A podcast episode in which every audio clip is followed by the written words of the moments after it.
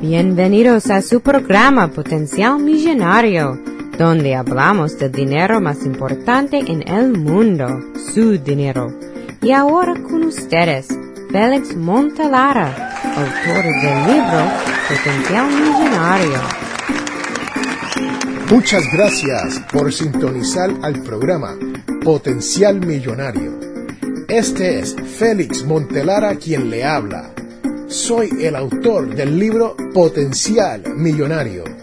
Si deseas participar del programa o hacer una llamada, puedes llamarnos al 334-357-6410. O si deseas enviarnos un mensaje electrónico desde mi página potencialmillonario.com. En el programa de hoy voy a contestar algunas preguntas que me han llegado a través de las redes sociales y a través de mi email. El email es fmontelara at potencialmillonario.com.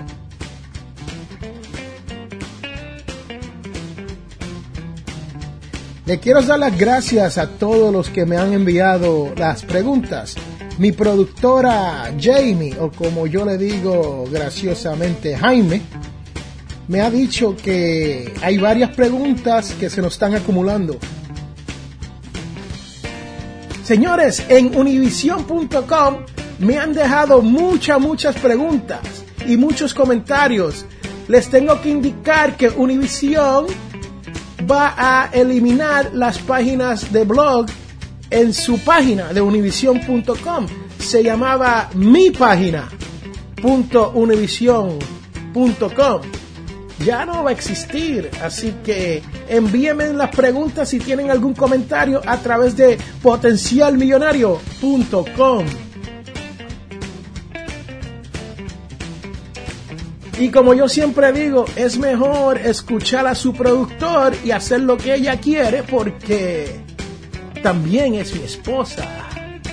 Así que aquí les tengo unas cuantas preguntas.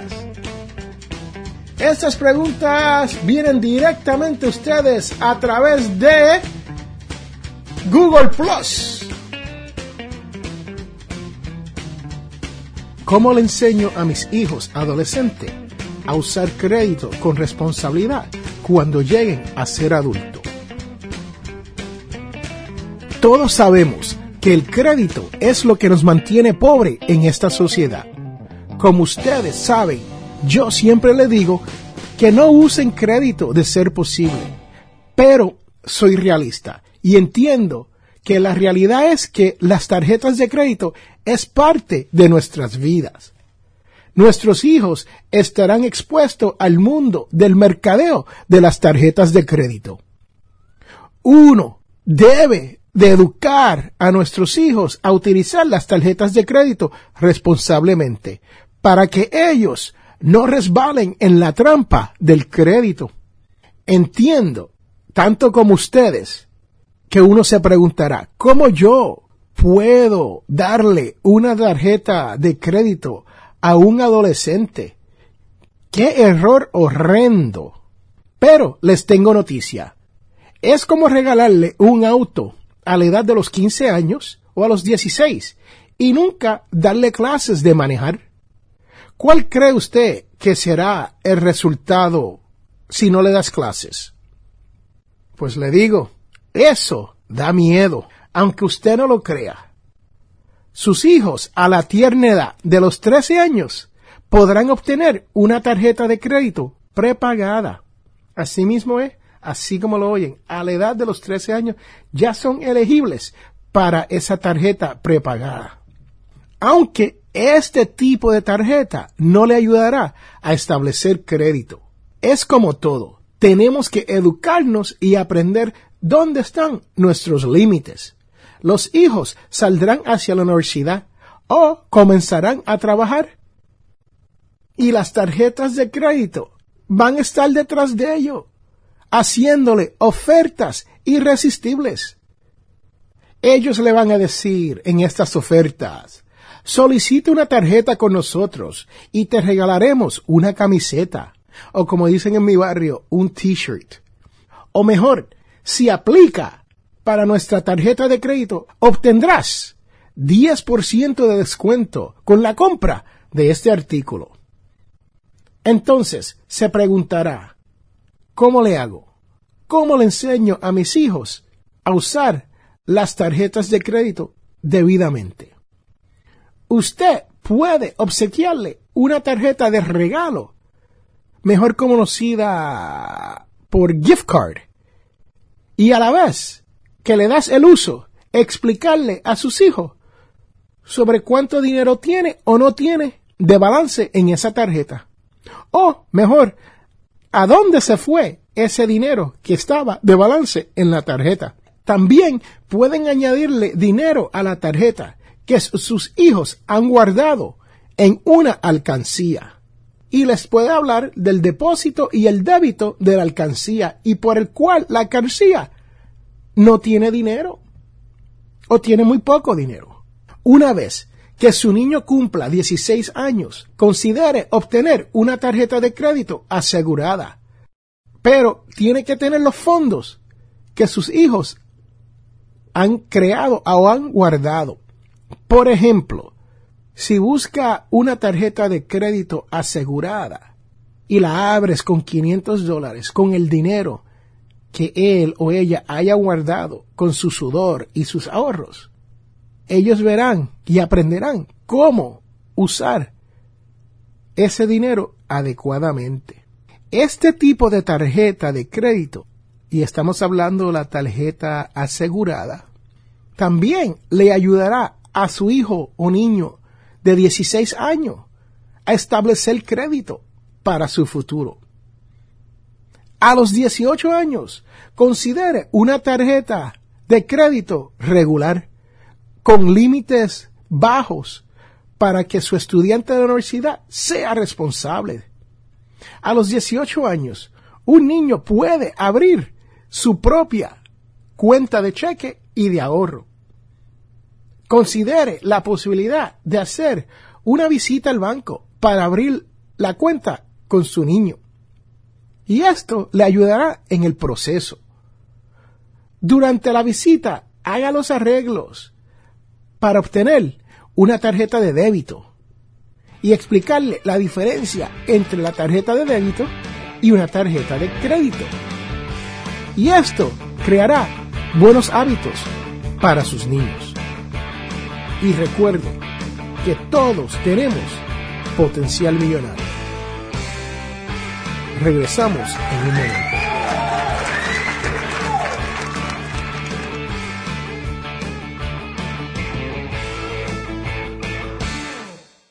Para las primeras cinco personas que nos llamen al 334-578-0516, recibirán un 15% de descuento en un photoshoot para dos personas con FL Photography. Las fotografías es el más valioso recuerdo que podemos tener Captura ese momento tan especial y único con FL Photography, donde las fotografías hablan más que mil palabras. Para más información, comuníquese al 334-578-0516, 334-578-0516 o por correo electrónico a flphotography.live.com. Regresamos a Potencial Millonario. Estas preguntas vienen a ustedes directamente a través de mi página en Blogger, potencialmillonario.com. La pregunta número dos. ¿Cuál es la diferencia entre el seguro integral y la cobertura completa? En el mundo de las aseguranzas de autos, hay diferentes terminologías, o sea, palabras que se usan y hay que saber qué significa en el momento de comprar una póliza para su auto. Asegúrese que el agente de seguros le explique los términos de la póliza y que les diga con lujos de detalles qué cubre la póliza y qué no cubre la póliza. Cuando usted compra un auto nuevo o casi nuevo con un valor alto es recomendable comprar una póliza de seguro de auto que ofrezca una cobertura completa. Este tipo de cobertura proporcionará protección contra las cosas que no se puede uno ni imaginar que le van a pasar a nuestro vehículo. Por ejemplo, si una rama de un árbol cae en su parabrisa y lo rompe, la cobertura entrará en efecto y le ayudará a pagar por los daños. Al adquirir un seguro para su auto, no vas a encontrar una póliza llamada seguro completo, cobertura de auto, debido a que no hay pólizas que tengan cobertura completa. Esta designación normalmente significa que una póliza incluye cobertura de responsabilidad civil, cobertura integral y contra choques. Este tipo de póliza protege contra estas tres funciones principales de pérdida en caso de un accidente. Lo importante es que limita su responsabilidad personal si tiene la culpa de un accidente de auto. Cuando compras una póliza de seguro para su auto, de cobertura completa, también puedes optar por añadir otras opciones, como el reembolso del costo de un auto de alquiler cuando tengas que pagar después de un accidente. Algunas pólizas ofrecen la protección de asistencia en la carretera. De esta manera, si su vehículo se descompone al lado de la carretera, puedes obtener ayuda. Yo también le recomiendo que este tipo de cobertura es menos costoso a través de un club de auto como el AAA. El seguro de auto integral te protege de una serie de circunstancias diferentes. Por ejemplo, si tu vehículo es dañado por un incendio, este seguro ayuda a pagar el reemplazo del vehículo o su reparo. Si tu auto es vandalizado, la póliza de seguro te va a pagar un beneficio. Si tu auto es robado o algo es robado dentro de su auto, esta póliza pagará por reemplazarlo. Como les dije al principio, hay que darse a conocer con los términos para poder entender cuáles son los límites de nuestras pólizas. Cuando compramos un auto usado con millaje muy alto y con muchos años de uso y el valor no es tan significativo, podríamos tener una póliza que cubra mucho menos que la integral, ya que si el auto se enciende en fuego y el valor de reemplazarlo es mucho menor y puede ser que no valga la pena pagar más, la póliza no le va a pagar por todo el auto. Así que, ojo al momento de comprar cobertura de auto. Espero que esto le sea útil y si todavía necesita más información, pase por mi página potencialmillonario.com.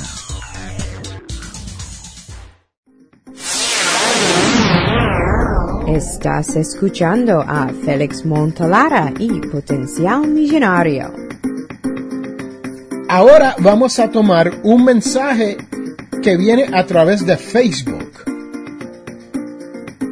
¿Cuáles son los tres principales tipos de seguro de vida que hay disponible? En el mercado de los Estados Unidos existen dos tipos básicos de seguros de vida.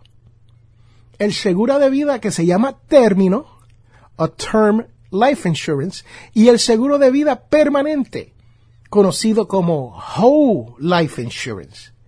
Este último está dividido, a su vez, en varias categorías, que serían en el seguro de vida permanente tradicional o lo que se conoce como Traditional Whole Life, o seguro de vida variable, conocido por Variable Whole Life, y seguro de vida universal, Universal Life. Le explico. El seguro de vida a término Este tipo de seguro es el más sencillo de los seguros de vida. Usted compra el seguro por un término de años determinado. Esto puede ser de un año hasta 30 años. Y si usted, el asegurado, muere durante el término de la cobertura de la póliza, la póliza hace un pago a su designado. Existen dos contratos de seguras de vida a término.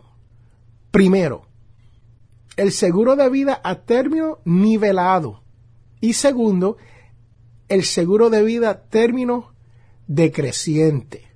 ¿Qué significa esto?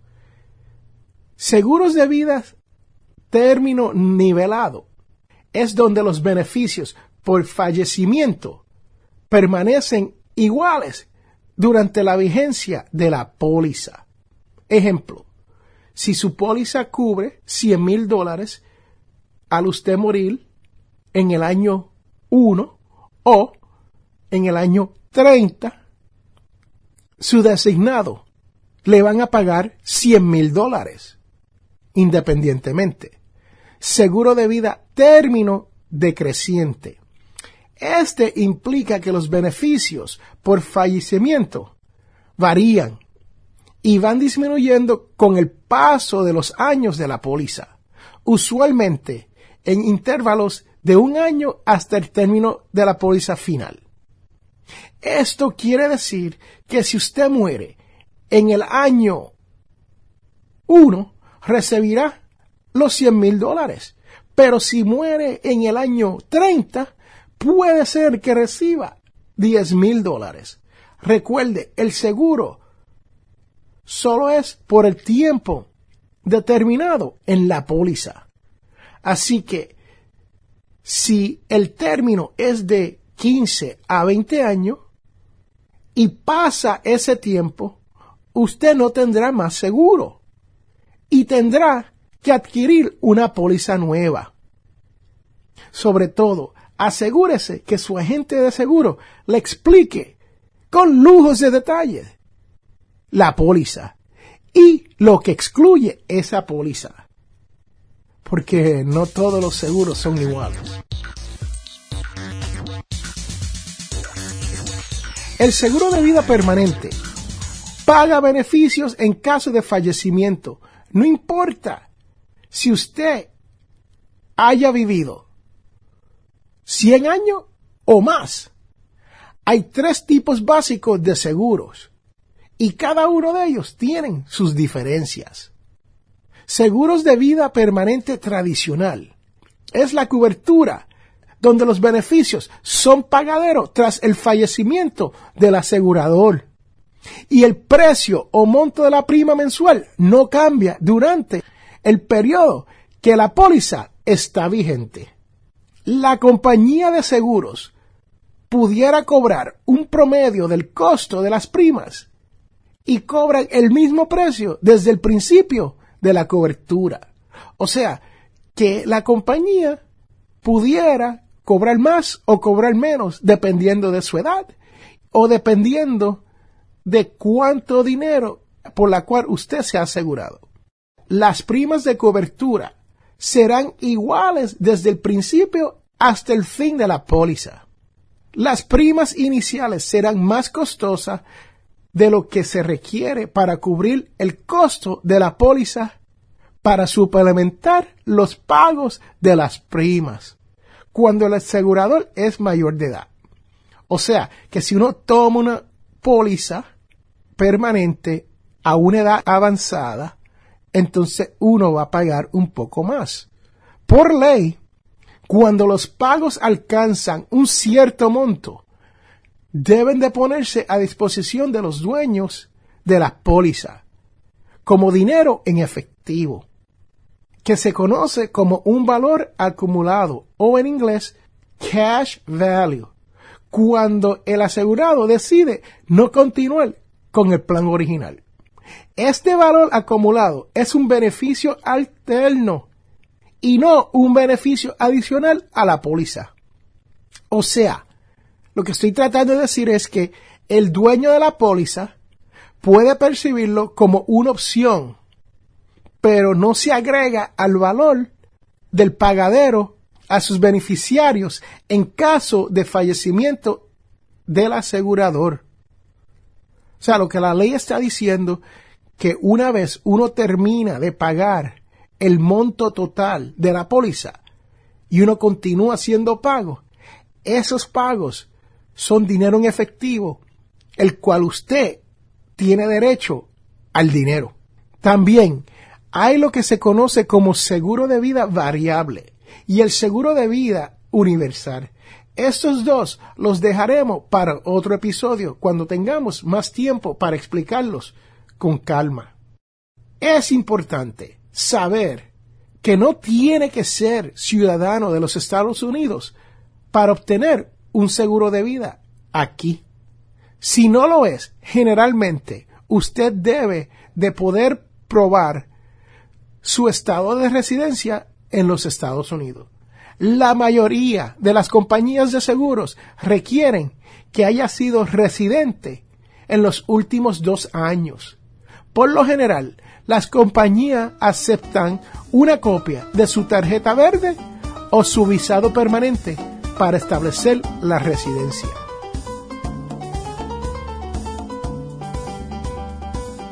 Este mensaje llega a través de Twitter.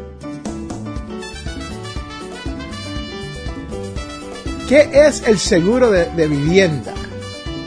O mejor conocido como el seguro del hogar. ¿Y qué se necesita saber sobre este seguro? El seguro de la vivienda lo protege como dueño de casa contra pérdidas como robo, incendios, tormentas y otras cosas que pueden causarle daño a su casa o propiedad. Lo que el seguro de vivienda protege o cubre está establecido en su póliza. La mayoría de las pólizas, aunque no todas, cubren su casa y su propiedad personal dentro de la casa. Me explico. Cubre no tan solo la casa, pero los muebles, los electrodomésticos y hasta su ropa. La mayoría de las pólizas de seguro de vivienda cubren pagos médicos y dinero que tendría que pagar si alguien se lastima mientras se encuentra en su propiedad. La mayoría de las pólizas de seguro cubren incendios, daños por tormentas eléctricas, daños por robo y vandalismo, daños por humo y daños por otras tormentas. Ahora, muchas de estas pólizas no cubren daños por inundación, daños por terremotos, daños por comején, como le dicen allá en mi barrio, comején, o termitas, ¿no? O insectos. Y la pérdida por el uso normal de su hogar o propiedad dentro del hogar. Una de las partes más importantes de los seguros de propiedad es la cantidad de cobertura que estarás recibiendo. Escucha bien, si usted asegura su casa por 100 mil dólares, esa será la cantidad máxima que podrás obtener de la compañía de seguro si su casa es destruida. La cantidad de cobertura en su casa aparece en la primera página de su póliza de seguro, denominado o se llama la página de declaraciones. En la página de declaraciones, asegúrese que el total de la cobertura es suficiente para reconstruir su casa si es totalmente destruida. Lo que quiero decir es que si usted tiene una casa que está valorizada por 150 mil dólares en volver a reconstruirla y a la aseguranza le paga 100 mil dólares, va a estar 50 mil dólares corto para poder terminar su casa. Si un incendio destruye su casa, su póliza de seguro también pagará por la pérdida de los bienes personales, como sus muebles y su electrodoméstico. Sin embargo, Para asegurarse de obtener la cantidad adecuada, usted debe de hacer una lista de todas sus pertenencias en la casa de valor. O sea, un inventario. Tiene que ir artículo por artículo detallando lo que tienes. Y esto quiere decir que si tienes relojes caros o pulseras de oro caras, tiene que hacerle en una lista. Y hasta les recomiendo que le tomes video y fotos. Si tienes algún artículo que tiene un número de serie, como un televisor, un equipo de sonido o cualquier otro equipo electrónico, escriba ese número de serie y tome fotos y mantenga esta lista fuera de su hogar. O sea, en su trabajo, mantenga una copia en algún sitio, hasta en la computadora que no esté en su casa, ¿no? Ah, puede ser lo que llaman, se puede guardar a través del cloud, ¿no? Y hoy en día hay mucho de eso donde uno guarda algo en un sitio remoto y cuando lo necesita lo puedes adquirir a través de cualquier computadora. Así que, ¿qué es lo importante que debemos de saber sobre su cobertura de su vivienda o la cobertura de su propiedad? Protege el valor de reemplazar su casa y su contenido. Es requerido cuando tienes una hipoteca. La mayoría de nosotros tenemos una hipoteca y el mortgage nos hace, la casa prestataria nos hace tener por requisito este seguro. Pero también le recomiendo, si ya tiene su casa paga y no tiene mortgage, no tiene hipoteca, que le mantenga seguro. Porque en una emergencia donde hay pérdida total de su casa, si no tiene seguro, no va a tener con qué reconstruir su casa. El seguro básico te paga cuando hay un desastre natural. Como le dije, hay ciertos desastres que cubre y hay ciertos que no cubre. Si usted vive en un área donde hay inundaciones o terremotos, podrías pagar un poco más por tener esta cobertura extra. Existe también una porción de responsabilidad que se llama Civil Liability, responsabilidad civil, que te cubre en caso de que alguien se haga daño mientras esté en su propiedad. Y esto ya lo mencioné, pero es importante saber que si usted invita a alguien a su casa y esa persona se resbala y se cae y se rompe algo y hay que llevarlo al hospital, su seguro del hogar puede cubrir muchos de esos pagos médicos. También es muy importante, si tienes inquilinos, se necesita lo que se conoce como seguro de inquilinos, sino Renters Insurance, para cubrir sus pertenencias en caso de fuego o robo.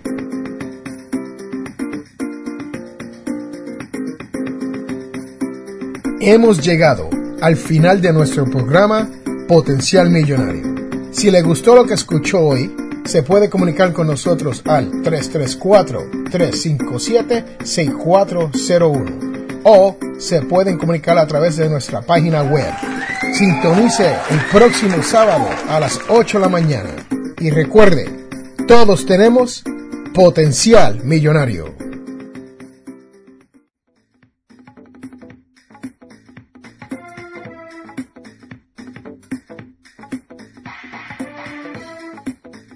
La información provista en este programa es para ayudarles a entender los conceptos básicos de las finanzas personales y no debe ser tomada como asesoramiento jurídico legal u otros servicios profesionales. Esta información no constituye asesoramiento sobre impuestos o inversiones. Consulte su asesor en finanzas o impuestos con respecto a su situación particular. Potencial Millonario y Félix Montelara no es responsable por pérdidas directas o indirectas ocurridas por conceptos aplicados a la información expuesta en este programa.